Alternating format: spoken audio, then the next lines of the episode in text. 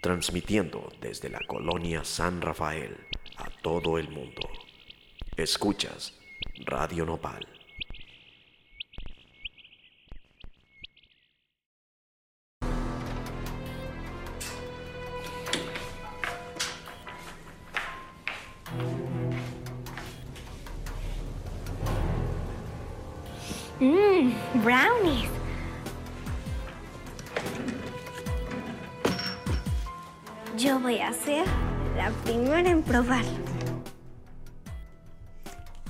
Noches, estás escuchando a Crónica Radio Nopal. Este es el episodio La receta mágica del show Rosa de Guadalupe.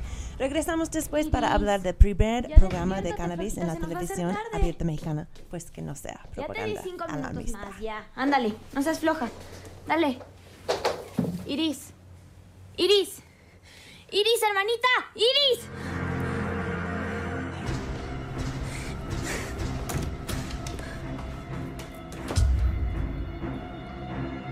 Se te olvide lo del teléfono, ¿eh? Hay que pagarlo. Ya hice el cheque. ¿Ya?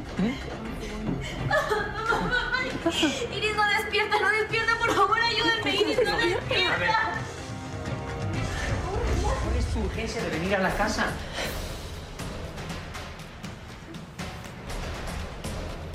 Papá. Iris comió del brownie con marihuana. ¿Qué? Iris comió del brownie con marihuana que yo hice. Mi hermanita está enferma por mi culpa, papá.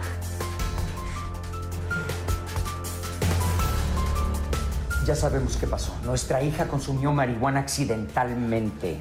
Le vamos a lavar el estómago inmediatamente. Lo más seguro es que su hija tenga una reacción al cannabinol, que es un químico altamente tóxico de la marihuana. Acompáñame, señorita. ¿Cómo pudiste fallarnos de esa manera, marido Dolores? Ay, qué decepción. Entonces, lo de la gelatina era cierto. Sí, papá. Hemos estado cocinando con marihuana. ¡Órale! Pues bienvenidas a Crónicas, todos amigos. Hoy es el 25 de febrero y estás escuchando a Radio Nopal. Yo soy tu host, Kat Donahue. Em, acabas de escuchar a Rosa de Guadalupe, un show de Televisa que empezó en el año 2008 y que tiene más que 1500 episodios. Oh my gosh. En este episodio eh, que salió en el año 2018, que acabas de escuchar, otra vez se llama La receta mágica. En ello, la protagonista Maridol es una cocinera muy buena, pero empieza a hacer dos versiones de sus postres. Así es, amiguis. Uno para la familia y otro con cannabis para las fiestas con los amigos. Maridol deja los brownies con marihuana allí en la cocina. O sea, obviamente si estás viviendo con tu familia que está súper en contra de la marihuana, pues vas a dejar un chingo de postres canábicos allí donde, donde todos pueden agarrarlo, especialmente cuando vives con una hermanita que siempre está agarrando tus postres sin permiso. Y eso es lo que pasa en la receta mágica hermanita Iris come el brownie, no puede despertar, tiene que ir al hospital y sacar una bomba estomacal. Paréntesis. Amiguis, aun si tu hermanita o hermanito, ma- mascota, lo que sea, come ma- marihuana, es muy poco probable que han comido la cantidad suficiente para hacer cualquier tipo de daño, aparte de darles pues un poquito de confusión y incomodidad. No les traiga al hospital y por favor no les da un bomba estomacal. Este sería muy traumático y súper innecesario. La Rosa de Guadalupe, como a lo mejor todos saben que están escuchando este programa, ha tenido muchísimos episodios que se trata de la marihuana. En otro hay una madre que compra marihuana medicinal para su hija enfermo, hijo enfermo, y luego pues se mete en problemas horribles con la policía. También en el show ha tenido gente pues perdiendo su mente por el uso de cannabis, eh, niños enfermos por todos lados, muy mal, todo mal, súper mal. este es un show que sataniza a las drogas. eh, que dice que no hay buena razón para tomarlas, que dice que su uso es un síntoma de malestar y usarlas causa aún más malestar. Em, no sé, o sea, luego nos preguntamos por qué hay generaciones enteras que creen que la marihuana es Satanás. Pues no sé, amigos, ven la Rosa de Guadalupe. Yo he estado pasando mucho tiempo con este programa eh, durante la última semana y la verdad estoy súper mal viajada. o sea, está cómico, pero no está cómico. Y voy a estar tocando eh, segmentos de diferentes programas de televisión diferentes eh, anuncios del gobierno que han salido en la televisión que incluyen representaciones de cannabis eh, por todo este episodio. Y pues sí, es como jajaja, jijiji, cómico, pero también es para recordarnos por qué el proyecto, que realmente es el tema de este, de este episodio, em, es importante el tiempo de cannabis, que va a ser el primer programa de televisión abierta mexicana que se trata del cannabis de una manera, pues, educativo, educado, respetuoso, sensato. No sé, hablamos más de esto en un momento, pero primero quiero, a ver, revisar. La semana pasada, si no escucharon la crónica, tuvimos una entrevista increíble con las creadoras de Canábicas que es un documental que se junta las voces de 300 mujeres del mundo canábico, o sea, activistas, gente en el negocio, consumidoras, cultivadoras, eh, desde 30 países, todos hablando de cómo es, o sea, cómo se afecta la guerra contra las drogas a las mujeres y otras poblaciones invisibles y también de las situaciones machistas que han sufrido dentro del movimiento de legalización, porque como mujer, que ha existido, que ha estado escribiendo sobre la marihuana hace una década, te puedo decir que no hay muchas mujeres en este ámbito que no han pasado por situaciones con pues hombres idiotas, perdón, hombres. Entonces, si quieres escuchar este episodio, búscalo ahí en nuestra página en radionopal.com. Ahí vas a encontrar todos nuestros, nuestros episodios. Date un rol. A ver, eh, noticias canábicas de la semana. La primera es algo, una noticia medio triste, que al parecer las cosas no van tan bien para los consumidores de marihuana. Eh, en la Cámara de Diputados que acordamos que está debatiendo, este nuevo ley que va a legalizar la marihuana recreativa. Em, el colectivo Regulación por la Paz soñó la alarma básicamente esta semana que habían recibido em, eh, noticias que hay varias modificaciones a la legislación que ya se aprobó en el Senado y no todos son tan chidos, la verdad. Yo para mí creo que el más grave es que hay una mm, propuesta eh, para eliminar el requisito de, eh, proporcionar 40% de todas las licencias de negocios a las comunidades indígenas del país. Eh, obviamente eso es porque las comunidades indígenas pues han sido el, sitio de, mucho de la industria de droga eh, no legal, ilegal, y que ellos han sufrido muchas de las consecuencias después Em, la policía, eh, toda la guerra contra las drogas, básicamente. Eh, supuestamente esta modificación propuesta también quiere simplificar las licencias para los negocios canábicos. Ahora mismo lo que aprobó en el Senado es que hay como cinco diferentes tipos de licencia em, cultivación, transportación, extracción, investigación, no me recuerdo el quinto. Eh, esta propuesta quiere simplificarlo para que una compañía pueda tener todos eh, licencia para hacer todas esas actividades, dejando la puerta para pues actividad más monopolía. Em, y, y, esto, eh, otro cambio propuesto es que quieren que tienes que registrarse para autocultivar, cultivar plantas en tu propia casa y quieren que tiene, eh, vas a tener que renovar este permiso todos los años. Esa es una propuesta.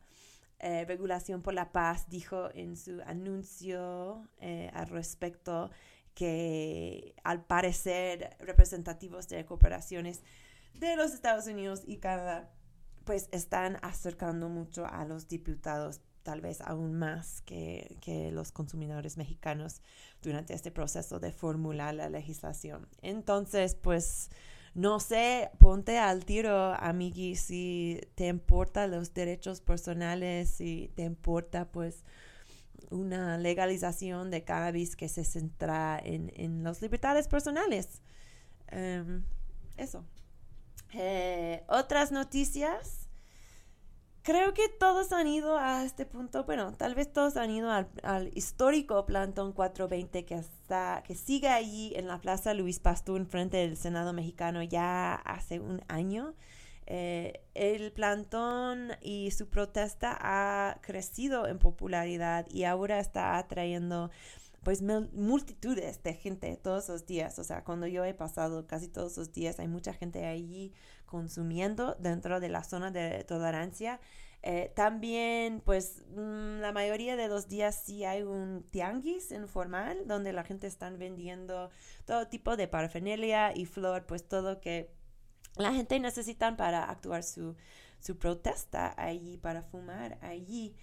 Em, la verdad sí hay muchas transacciones, si voy a estar honesta, sí hay mucha venta que está tomando lugar allí. Y pues hay unos senadores que han mandado una petición formal al gobierno de la Ciudad de México para que se quiten el plantón de la plaza.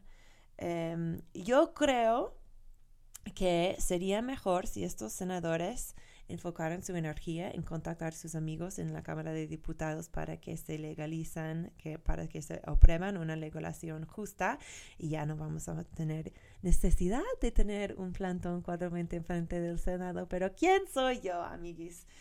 Eh, allí en Monterrey también eh, había planes de instalar un plantón este martes pero las cosas se complicaron con la fuerza civil que se puso medio abusivo. Hay unos vídeos de la fuerza civil en sus, en sus pues sombreros de Darth Vader. Se ven como Darth Vader, amigos. No sé cómo se ven su fuerza civil, pero para mí se ven como Darth Vader.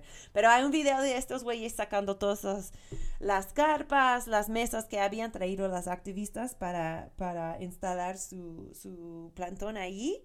Em, también dijeron que no podían fumar, o sea, no podían establecer una zona de tolerancia. Aún así, los activistas pasaron la noche ahí en la macroplaza em, hablando a su educación, ¿no? Em, ya. Pero aunque la legalización sí está tardando pues años, décadas, si preguntas a ciertas personas, sí hay signos que está acercando.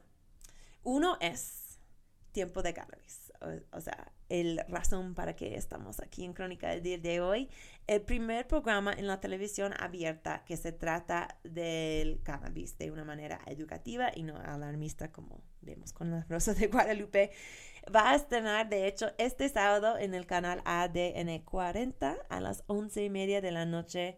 Eso es sábado del 27 de febrero. Y tenemos muchísima suerte hoy porque pues yo tuve la oportunidad de hablar con su host y su coordinadora de contenido, Zara Snap. Em, es la host, ella es una politóloga del Instituto RIA, también trabaja en colectivo con regulación por la paz. Eh, Brenda Hernández, que es la fundadora de Chicks vs. Stigma, una plataforma educativa para mujeres sobre el cannabis. Las dos han estado en el programa antes, entonces si quieres aprender un poquito más del, del trabajo de cada uno, eh, Zara sale en el episodio 9 de Crónica y Brenda en el episodio 15. Entonces puedes revisar otra vez nuestra página en radionopal.com para escuchar estos episodios. Y pues sin más preámbulo, aquí están. Quería agradecerlas porque realmente creo que la televisión es una de las herramientas más importantes que hay para pues difundir información, al público general y más que nada en las drogas. ¿Ustedes qué eran sus primeras memorias de las drogas en la televisión? Bueno, empiezo. Eh, creo que lo, primero que se me viene a la mente es pues todas estas campañas antidrogas que hacía una de las grandes televisoras en México, que era la campaña de la florecita de Vive sin drogas, que tenía como su jingle, eh, que todos terminamos yo creo que aprendiéndonos la rola, sin embargo, pues creo que el, punto de vista que tenía esa campaña, pues era algo parecido a lo que hemos estado viviendo hoy en día, que es eh, informar con desinformación, ¿no? O informar a través de prejuicios o, o mitos de algunas sustancias. Esa es la que más se me viene en mente. Creo que durante mi adolescencia, cuando me tocaba ver esos, esos comerciales, pues, pues sí, era nada más como un poco de, risa en cuestión de, del jingle que utilizaban y pues la respuesta que ocasionó esa, esa propaganda en, en mi generación. ¿Y qué fue la reacción de Baby Brenda a esta, a esta campaña? ¿Te hizo querer probar las drogas? ¿Te hizo querer, eh, querer evitarlas? Pues creo que en mi caso ninguna de las dos, ni me resolvió dudas, ni me informó. Creo que simplemente era como de, si te ofrecen algo, di que no, porque te va a hacer daño, ¿no? Pero nunca creo que llegaron como al punto de entender, ok, ¿en qué te hace daño? ¿Por qué te hace daño? Nada más con verlo te hace daño. O sea, como que creo que quedaba como un poco escueta la campaña y pues no, no daba como la información que realmente hubiésemos necesitado en esa época. Pero no, creo que a mí no me, no me generó más que el recuerdo de la florecita y del jingle y ya. ¿Qué tal tú, Sara? ¿Tuviste lo mismo recuerdo de este em, florecito o tuviste otro referente de las drogas en la televisión? Bueno, sí lo, sí lo recuerdo y más porque ahora han salido muchas, eh, pues muchas burlas de, de, esa florecita y de, de cómo eh, más bien nos enseñó así la psicodelia a través de, de esa campaña pero yo justo estaba pensando como, bueno, yo crecí sin, sin tele, entonces no vi como muchos programas donde tal vez aparecía el consumo de drogas. La familia hippie. La familia hippie, exacto. Pero era en mi adolescencia cuando sí empecé a ver películas donde sí había consumo de drogas y sí eran películas así medio fuertes como Kids, no sé si recuerdan ese, o Train Spotting, mm, eh, donde sí era mucho así de, de, sexo y drogas, y donde sí estaba muy vinculado como a un, pues no siempre a un consumo compulsivo, pero toda la cultura alrededor de la compra, la venta, la, ¿no? Como que esas, esos espacios eh, comunitarios, y creo que eso pues sí, sí afectó mi, mi adolescencia. Eh, y sí, esas eran como las referencias culturales, eh, que claramente también cuando vemos esas, pues suele ser em, temas más como negativos hacia las sustancias, pero creo que en esos dos casos, esos, eh, esas películas sí estaban intentando demostrar como una cultura que existe de experimentación. Ya Trainspotting lo llevó a otro nivel, ¿no? creo que mi primera memoria de las drogas en la televisión fue culpa de un personaje, un carácter que estaba en la televisión gringa que se llamó McGruff the Crime Dog, que era como un perro policía. Y él siempre hablaba de los peligros del, bueno, del crimen, pero más bien del uso de, drogas también. Y él tenía un álbum y todas estas rolas en el álbum salió el año en que yo mm, nací, en en 1984. Y en este álbum, McGrath tenía una rola para pinche cada droga que había. Había una para marihuana, había una para crack y cocaína, y había una para hasta inhalantes. Y en todas estas, el McGruff estaba cantando, hablando al escuchante, que era como niños, hablando al escuchante como eran adictos. Y me dio un terror, o sea, igual que tú, Sara, con este de Kids y, y Trainspotting, pues a mí me dio un miedo horrible de las drogas.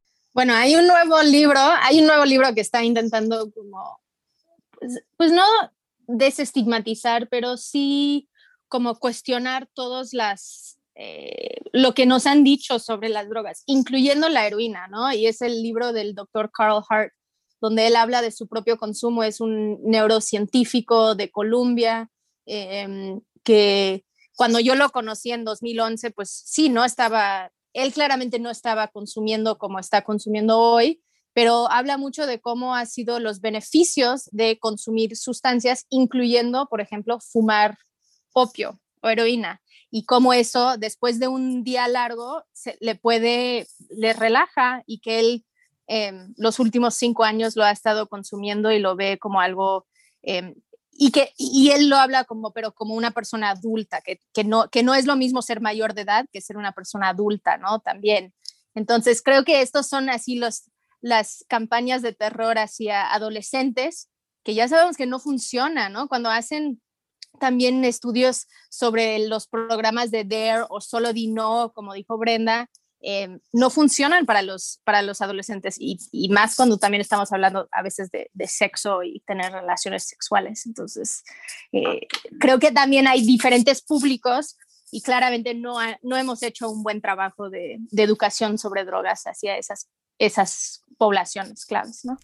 A veces yo realmente me pregunto cuánto ha cambiado en términos de cómo las drogas están representadas, especialmente en la televisión aquí en México. O sea, hay que tomarnos en cuenta que estamos viviendo, viviendo durante el sexenio de, de, AMLO, ¿no? Que tiene una relación súper complicada con las drogas. O sea, en, el año 2019 em, salió que el presidente había visto varias veces con grupos evangélicos cristianos sobre el, el idea de de que ellos podrán, podrían tener espacio gratis en la televisión mexicana justamente para propagar mensajes antidrogas, ¿no? Y pues también el mismo año el presidente se veía con el equipo de básquet, de béisbol eh, de los Olympiacos mexicanos y em, puso un tweet que dijo sí al deporte, no a las drogas, que es como algo súper retro, ¿no? Y tú dijiste, puedes hacer las dos cosas. Ah, no tienes que escoger así. todos los días hago las dos cosas. Exacto. Exactamente. Shadow, este, Moisés, esa personalidad de fitness canábico. Sí, claro, Moisés Canabalance. Ya, pues entonces cuando estaban revisando lo que ya había, o sea, en este momento que existe de la educación canábico o la información canábico en la televisión, ¿Vieron que ha cambiado mucho desde esta época de nuestra juventud?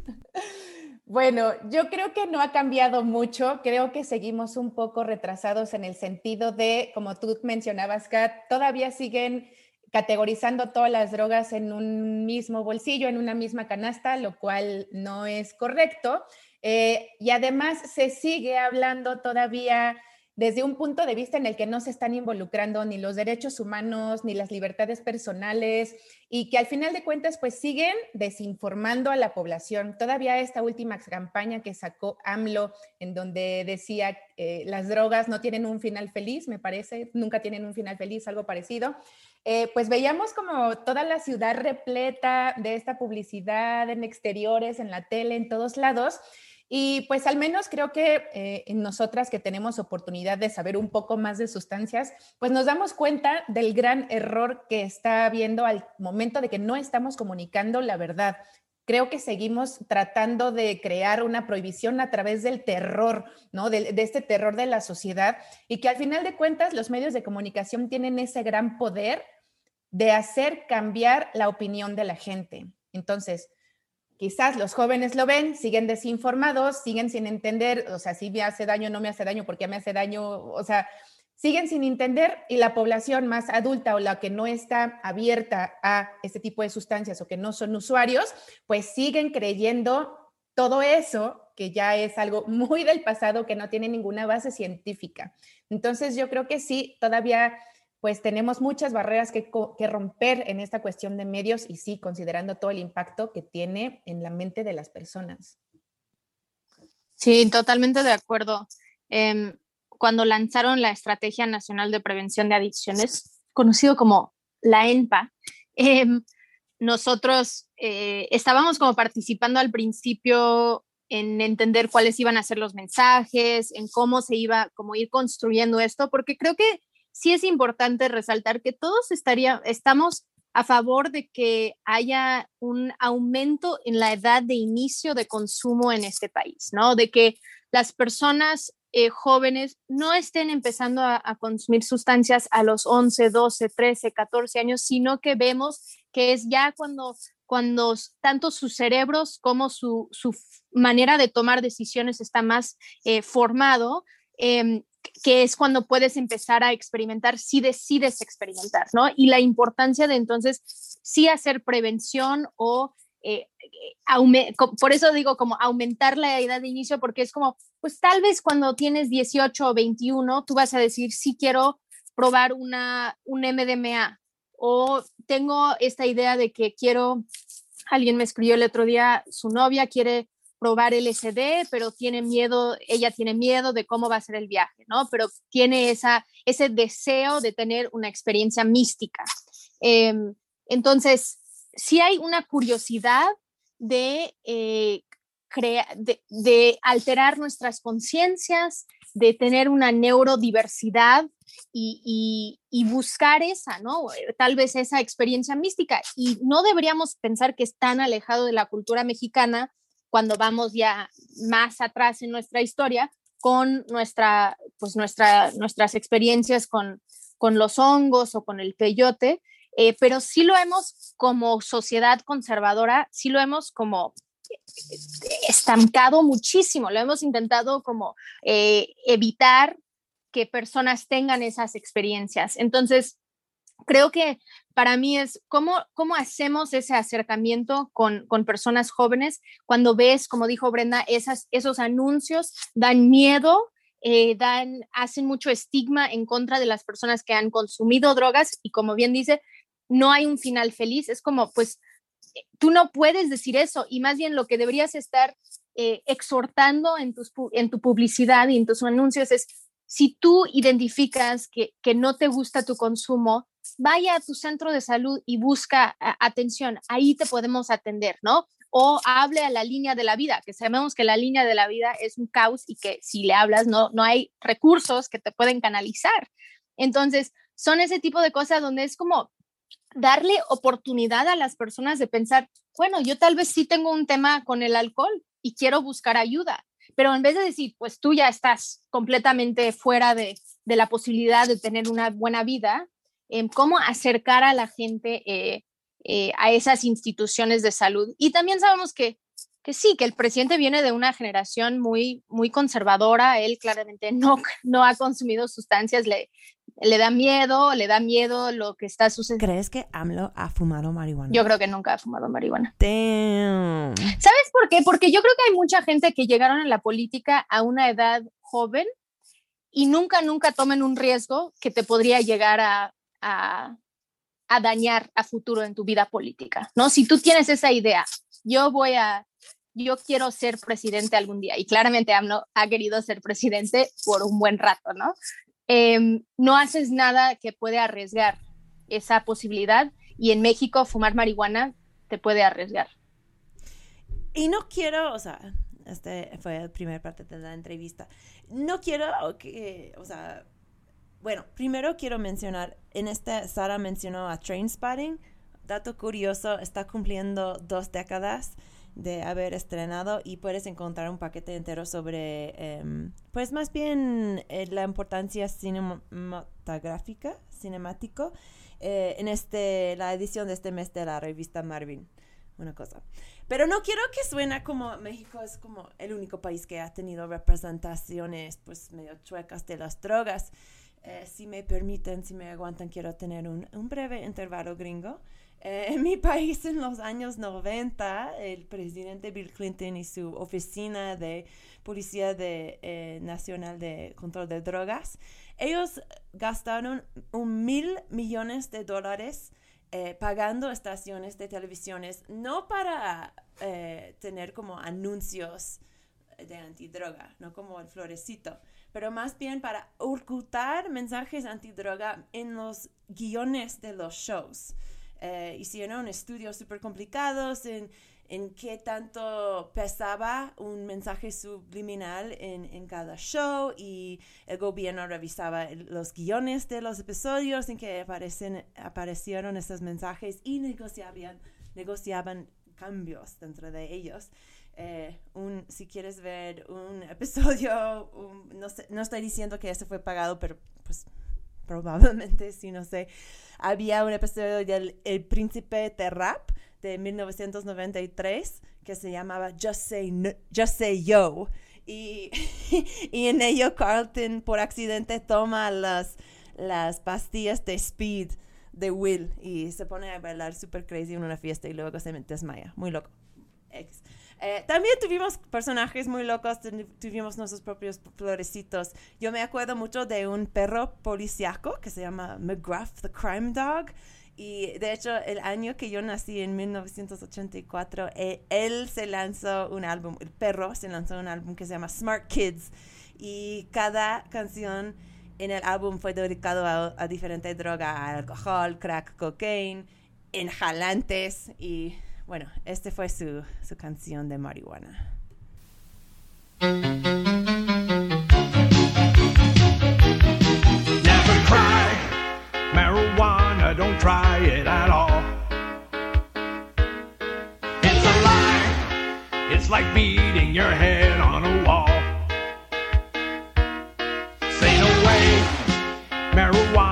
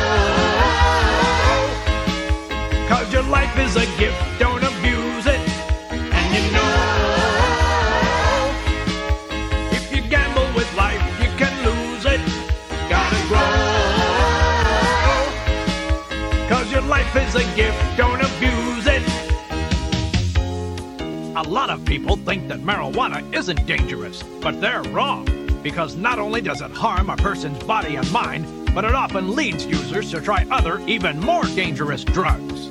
And you know,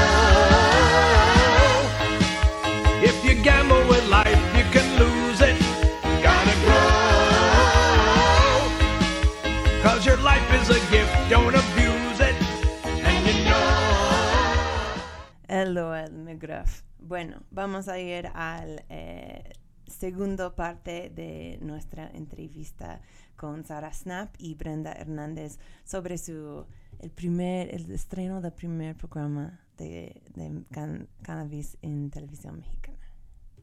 Estamos de regreso en Crónica. Estás escuchando a Radio Nopal. Ok, entonces hemos hablado un poquito pues sobre el pasado, es decir, sobre el problema. O sea, que las drogas en la media mainstream han sido pues satanizados, eh, han sido sobresimplificados, eh, que no nos está llegando la información que realmente que, necesitamos. Em, estoy orgullosa de decir que ustedes están trabajando en un proyecto que, que busca cambiar esto. De hecho, el pro- primer programa de la televisión abierta mexicana que se enfoca en el cannabis. Se llama Tiempo de Cannabis. Cuéntame cómo sucedió este proyecto. Sí, pues em, fue, pues es mucho eh, un esfuerzo eh, en conjunto. Yo creo que todos soñamos que, con que esto sería eh, una realidad algún día. Em, y un, eh, un compañero que se llama Jiangsu, él lo estaba como promoviendo. Y lo, si, si recuerdas, el año pasado em, hubo como un espacio dentro de las mañanas de ADN 40 con Mónica Garza, eh, donde nos daba veintitantos minutos, tal vez un poquito menos, para poder hacer segmentos sobre cannabis, ¿no? Y ella tenía una mesa y sucedía los martes y jueves. Em, y entonces ese era como el primer acercamiento con ese canal y en, y en el tema. Dijeron, vamos a empezar con como nada más ponerlos adentro de, un, de como un segmento dentro de un programa más amplio, eh, pero siempre con las vistas hacia, queremos que sea un programa unitario donde sí podemos nada más hablar de cannabis. Em, entonces, eh, estamos eh, Jiangsu, Brenda, eh, está Julio Senil de la revista Cáñamo. Entonces, esto realmente se ha ido un poco conformando con las últimas, los últimos meses. Em, y de una forma muy bonita porque la idea del programa es de que hablemos de las bondades, los beneficios de la planta. Em, no es para debatir, es para compartir la evidencia que tenemos, es para hablar del consumo responsable, hablar de nuestra comunidad y también hablar de todo lo que puede hacer la planta mucho más allá, bueno, incluyendo consumir fumando, comiendo, lo que sea, pero mucho más allá, ¿no? Todo lo que, lo que podría generar eh, tener una regulación. Entonces, sí vamos a estar abordando muchos, muchos temas y con diferentes cápsulas, em, pero viene mucho, yo creo que como es un hito, es una inflexión en el tiempo de estos últimos 10, 15 años, de cómo se ha ido eh, aumentando sustancialmente este movimiento canábico. Y tú, Zara, eras la host. Eh, Brenda, tú eres la coordinadora de contenido. Estoy interesada en saber cómo estás estructurando esta información, eh, qué, vemos, qué vamos a ver en un episodio de Tiempo de Cannabis. Pues mira, como platicaba un poco Sara, la intención del programa es hablar con evidencia de todos los usos que se le pueden dar a la planta, eh, abordando desde este uso adulto, que es el más identificado por la sociedad, hasta, no sé, a lo mejor cuestiones de cocina. Lo que se está tratando de hacer es justo diversificar la conversación, que no todo vaya en torno a este gran debate que existe del uso adulto, eh, sino realmente poder mostrarlo todo.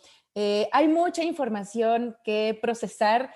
Creo que al ser la primera vez que tenemos oportunidad de hablar de esto en televisión abierta, pues toda la comunidad estamos súper entusiasmados y queremos hablar de todo, de cocina, de sexualidad, de medicinal, de sustentabilidad, de etcétera. O sea, tenemos demasiada información. ¿Cómo se va eh, pues abriendo este camino hacia este contenido?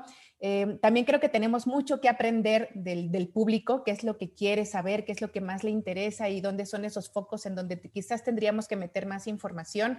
Em, pero sí, es un proceso en el que también se está demostrando toda esta comunidad que existe hoy en día en la cultura, en la, comunidad canábica, em, en función de poder pues darle al público en general toda esta info. Han habido entrevistas, van a poder ver este, reportajes, van a poder ver hasta datos curiosos acerca de cosas que nadie sabía de, cannabis o que creíamos saber y ahora vamos a desmitificarlo, ¿no? Eh, y todo también a través de un lenguaje bastante sencillo. Como decíamos, el estar en televisión abierta o el brindar la información a la gente es una gran responsabilidad. No es como, como que todo mundo queramos ahí decir lo que pensamos. O sea, es realmente sentarnos, investigar y darle a la información, a, la, gente la información más certera, ¿no? Así es como se ha estado viendo hasta ahorita, como te digo, va a haber cocina, va a haber deporte, va a haber cuestiones medicinales, de sustentabilidad, va a estar bastante emocionante y al final, pues sí, creo que esta es una oportunidad de oro y espero que sea el primer programa de muchos, ¿no? Que también esto permee en que más medios de comunicación se atrevan a hablar del tema, porque también a pesar de que tenemos una una ley que está próximamente a salir, pues todavía nos encontramos en que en medios de comunicación tienen miedo de hablar de eso.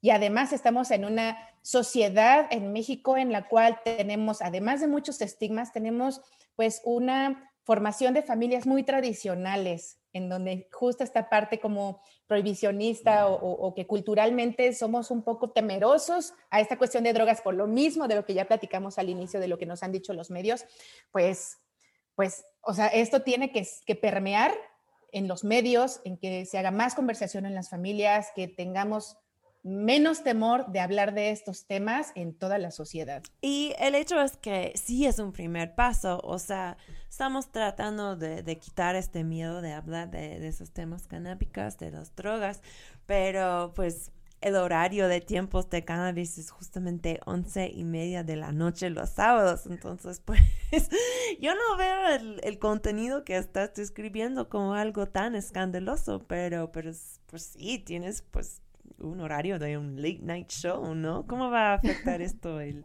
el carácter del programa?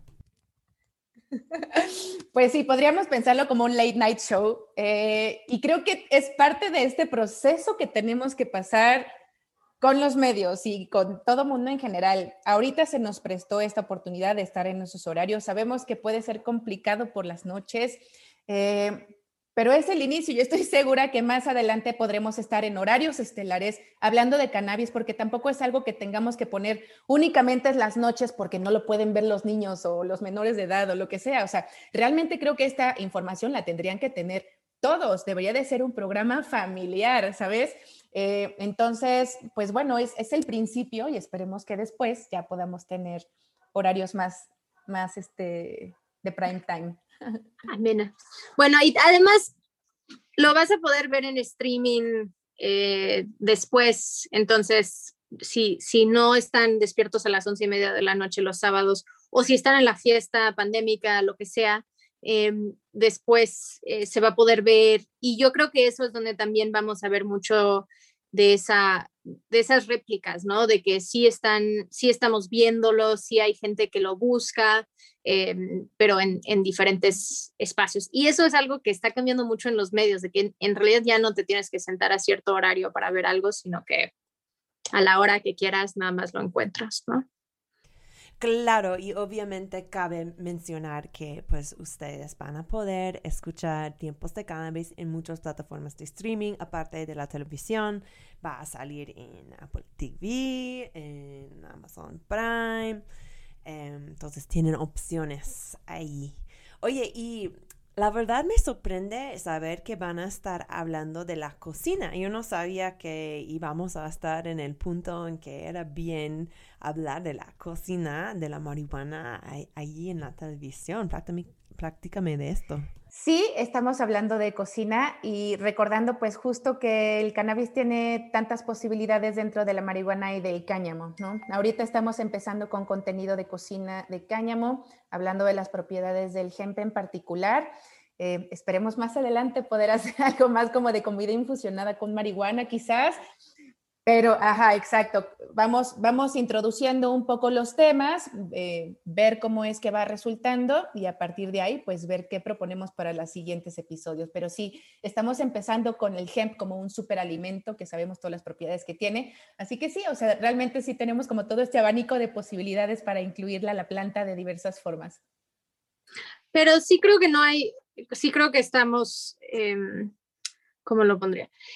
Digamos que sí vamos a estar enseñando ciertas herramientas que puedes utilizar para poder extraer las propiedades de la planta, para poder hacer eh, cocina canábica, em, que entonces sí hablando de un espectro completo em, en, en, los capítulos, en los episodios eh, que siguen. Em, y sí hemos hecho algunas tomas donde las personas están consumiendo, entonces no creo que, digo, todavía estamos revisando los primeros dos capítulos y desde ahí pues vamos a seguir grabando. Em, pero creo que sí hay una, una apertura a demostrar que uno puede consumir cannabis y hacer yoga, o uno puede consumir cannabis y hablar, ¿no? Em, o hacer arte o lo que sea. Em, como parte o, también hay como secciones de, cultura canábica, ¿no? De películas, de música, de, qué es lo que nos inspira o que ha inspirado diferente eh, arte eh, a través de, la planta. Entonces yo creo que sí, sí da para mucho Em, y pues vamos a ver hasta dónde nos dejan ir, porque claro, nosotros somos así, claramente están así el equipo canábico que vamos con todo y después está pues eh, una comisión de contenido que, que, toma ciertas decisiones finales, pero eso es eh, el estire afloja de, de, estar colaborando con, una, con un canal tan grande y que tiene ese alcance, que eso creo que el objetivo de esto es sí llegar a los mucho más allá de los consumidores, para aquellos que han tenido algo de curiosidad, ¿no? De que han dicho, yo escuché que el CBD es bueno para mis cólicos. Ah, pues ve el programa y ahí vamos a estar hablando de esto en algún momento. Entonces, y vamos a tener 13 semanas para abordarlo, todo este tema. Entonces, eh, y seguro nos vamos a quedar con contenido que no, que no pudimos incluir. Además de algo que no hemos mencionado es el turismo canábico, ¿no? Como ir a, a un dispensario en Estados Unidos o una asociación en España, eh, para poder ir viendo un cultivo en Colombia, para poder ir viendo cómo se ha ido desarrollando en otros países eh, para inspirarnos para aquí en México también. Claro, y es como tú dices, Sara, o sea, este proyecto, o sea, lo puedo hacer un contraste con Crónica, por ejemplo. Crónica es un show que súper es para la gente que ya, o sea, no solamente consumen marihuana, pero que están interesados en la cultura canábica. Pero lo que están haciendo con tiempo de cannabis es algo muy diferente, o sea, están tratando de llegar a un público general, ¿no? A un público que, que ve la televisión y que tal vez no sabe tanto de la marihuana. ¿Cómo es que están investigando qué temas les interesa a eh, este tipo de gente? Pues yo creo que Brenda, por, por Chicks vs. Stigma, pues seguro le vienen a hacer miles de preguntas. Entonces, de ahí sale ideas de, ah, bueno, sí deberíamos estar explicando la diferencia entre los cannabinoides o nosotros en Instituto RIA, los cursos que damos, es como saber cuál es la narrativa que tienes que ir construyendo eh, alrededor de, de, cómo acercar esta información eh, a la gente. Perdón, Brenda, no sé si quieres. Sí, y adicional, pues eh, sabemos que no sabemos nada, o sea, sabemos que es un mercado completamente nuevo en México que se va a crear eh, de cero y pues sabemos y hemos visto y constatamos que no sabemos nada, que la población en general no tiene la información a la mano. Sabemos que ya cada vez más hay más información en Internet, existen más plataformas que nos hablan de ello, pero aún así es algo pues muy nuevo. Estamos hablando que hace algunos años, no sé, tres, cinco años, entrabas a internet y a lo mejor te encontrabas con información en otro idioma o de otros países. En fin, creo que sí eh, tenemos que eh, pues explicar todo desde cero, qué es un cannabinoide, o sea, cuáles son estas variantes de la planta entre el cáñamo y la marihuana. Hay gente que ni siquiera sabe que el cáñamo proviene del cannabis o que es cannabis, ¿no?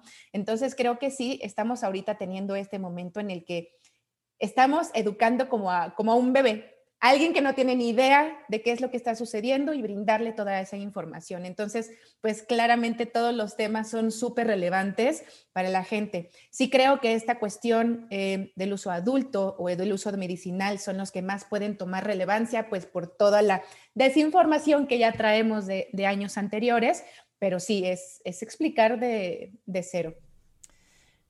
Entonces, hemos hablado del pasado, de la media canábica en la televisión. Hemos eh, hablado del presente con tiempos de cannabis. ¿Qué tal el futuro? En 10 años, ¿qué les gustaría ver? O sea, ¿qué tipo de contenido canábico les gustaría ver en la televisión? O sea, ¿qué tipo de programa debe de? Eh, bueno, yo creo que, yo espero que en 10 años también estaríamos en abordando otras sustancias y pudiendo utilizar la tele abierta para, eh, para hacer una educación sobre drogas, ¿no? Y de que tal vez las personas podrían hablar de sus experiencias, tanto las buenas como las malas, eh, y que eso formaría parte de, cómo vemos eh, las sustancias y cómo trabajamos esto. Pero yo también creo que tal vez en 10 años ya no va a ser necesario hacer un programa de cannabis, porque ya en 10 años ya lo vamos a ver normalizado tanto que ya sería como que extraño una, programa sobre, sobre cannabis, como que qué importa, ¿no? Ya todos sabemos todo, mi ropa es de, es de cáñamo y mi papel también y, y mi gato toma CBD, ¿no?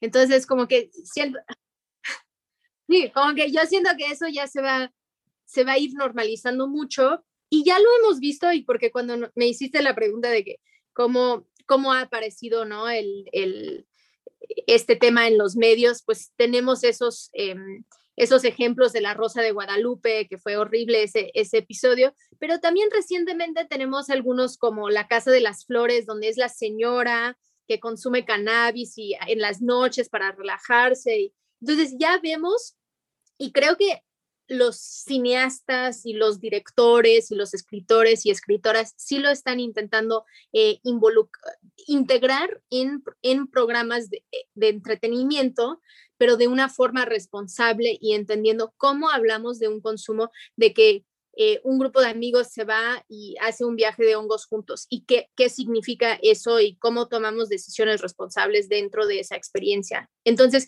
creo que es de irlo como integrando a, diferentes programas eh, para que tengamos ejemplos cuando el consumo es eh, responsable, que sí lo vimos en la Casa de las Flores, donde pues era la mamá y que claramente pues, le gustó y no le generó ningún problema en su vida. Y, eh, y creo que vamos a estar viendo mucho más de eso porque la gente va a poder salir del closet y hablar de su consumo y no estar escribiendo un, una película, una serie desde el desconocimiento, sino de es que esto me sucedió y estuvo padrísimo, ¿no? Y de que eso va a ser eh, el espacio. Y también, eh, sí, y lo voy a dejar.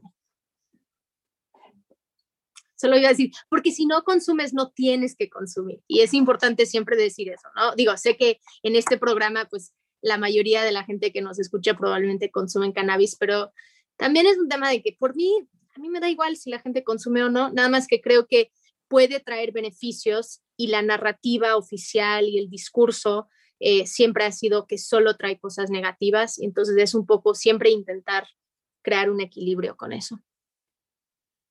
Increíble. Pues amigas, muchas gracias a las dos por regresar cada uno a Crónica. Aquí estamos cuando quieren venir a platicar y tener conversaciones canábicas. Igualmente, Kat, muchas gracias por la invitación. Y sí, esperemos que todo el mundo vea el programa, que lo compartan, que con esto sea una herramienta para salir del closet, sentarse con su familia, a ver la compu, la tele, lo que sea, pero que sí sea este momento de integración y de conversación. Muchas gracias. Sí, gracias. qué gusto estar con Brenda y contigo, Kat. Ok, muchas gracias a las dos. Amo hablar con estas mujeres.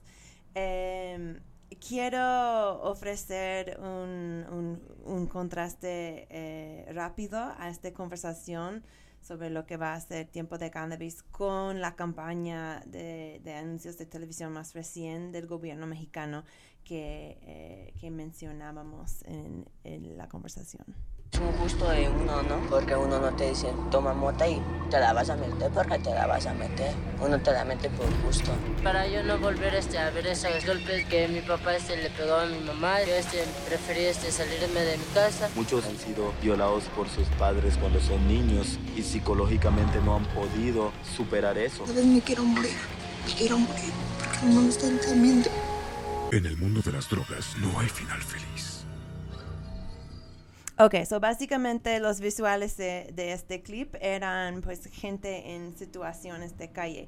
Ahora, yo no en ninguna manera quiero minimizar el problema de adicción, porque créeme que pues he, he perdido seres amados a la adicción de drogas y no es un chiste para nada. Pero neta, programación así no es para ayudar gente con sus adicciones o las de sus seres queridos. O sea, ¿Qué piensa el gobierno mexicano que va a pasar? Que la gente en situación de calle van a ver estos anuncios y van a decir, ah, sí, voy a cambiar el hecho de que mis papás tomaron drogas o que, que yo tomé drogas y ahora mi familia está en, en la pobreza. Eh, y luego hacerlo, o sea, no, no, ni están ofreciendo como ayuda ni nada de esto.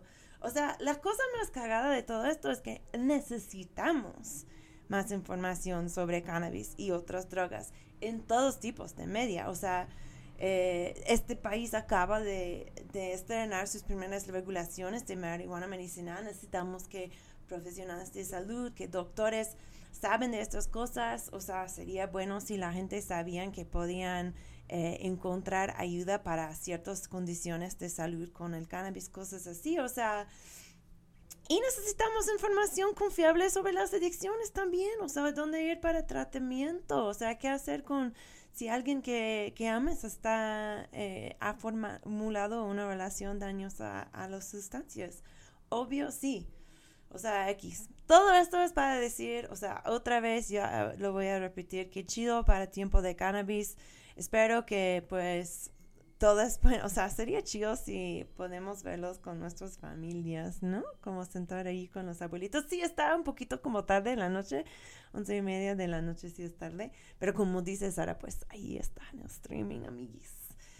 Bueno, eh, eso ha sido Crónica.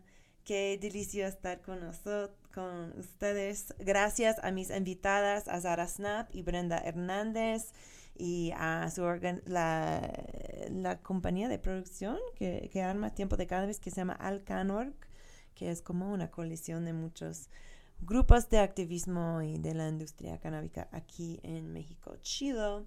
Eh, creo que, y gracias como siempre a Radio Nopal por ser la estación de radio más chido del mundo. eh, no hay manera de no tocar este, este canción con cual voy a cerrar el programa. Es parte de una campaña de 20, más que 20 años eh, de, de, mensajes antidroga de televisión azteca, ya convertido en un clásico con un florcito eh, sana y que rechaza drogas de un güey con ojos rojos y un gorro que luego se desmaya, no sé si, si está muerto o no, pero es un como dibujo animado. Bueno, ya saben qué es. Este es Vive sin drogas. Este ha sido Crónica. Miau.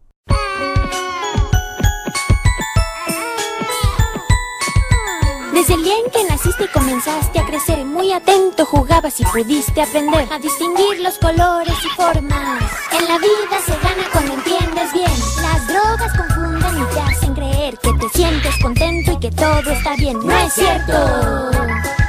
No hagas caso, no es cierto. La salida es enfrente, pero no puedes ver porque lo que aprendiste lo echaste a perder. Vive sin drogas.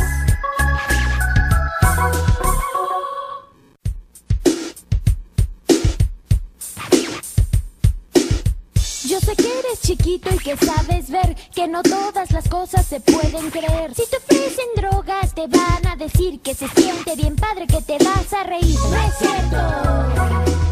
No hagas caso, no es cierto. No es cierto. Esa gente no te quiere decir es que si usas drogas te vas a confundir, que hacen daño a tu cuerpo, que envenenan tu cuerpo. Porque vivir sin drogas es vivir mejor, siempre que estar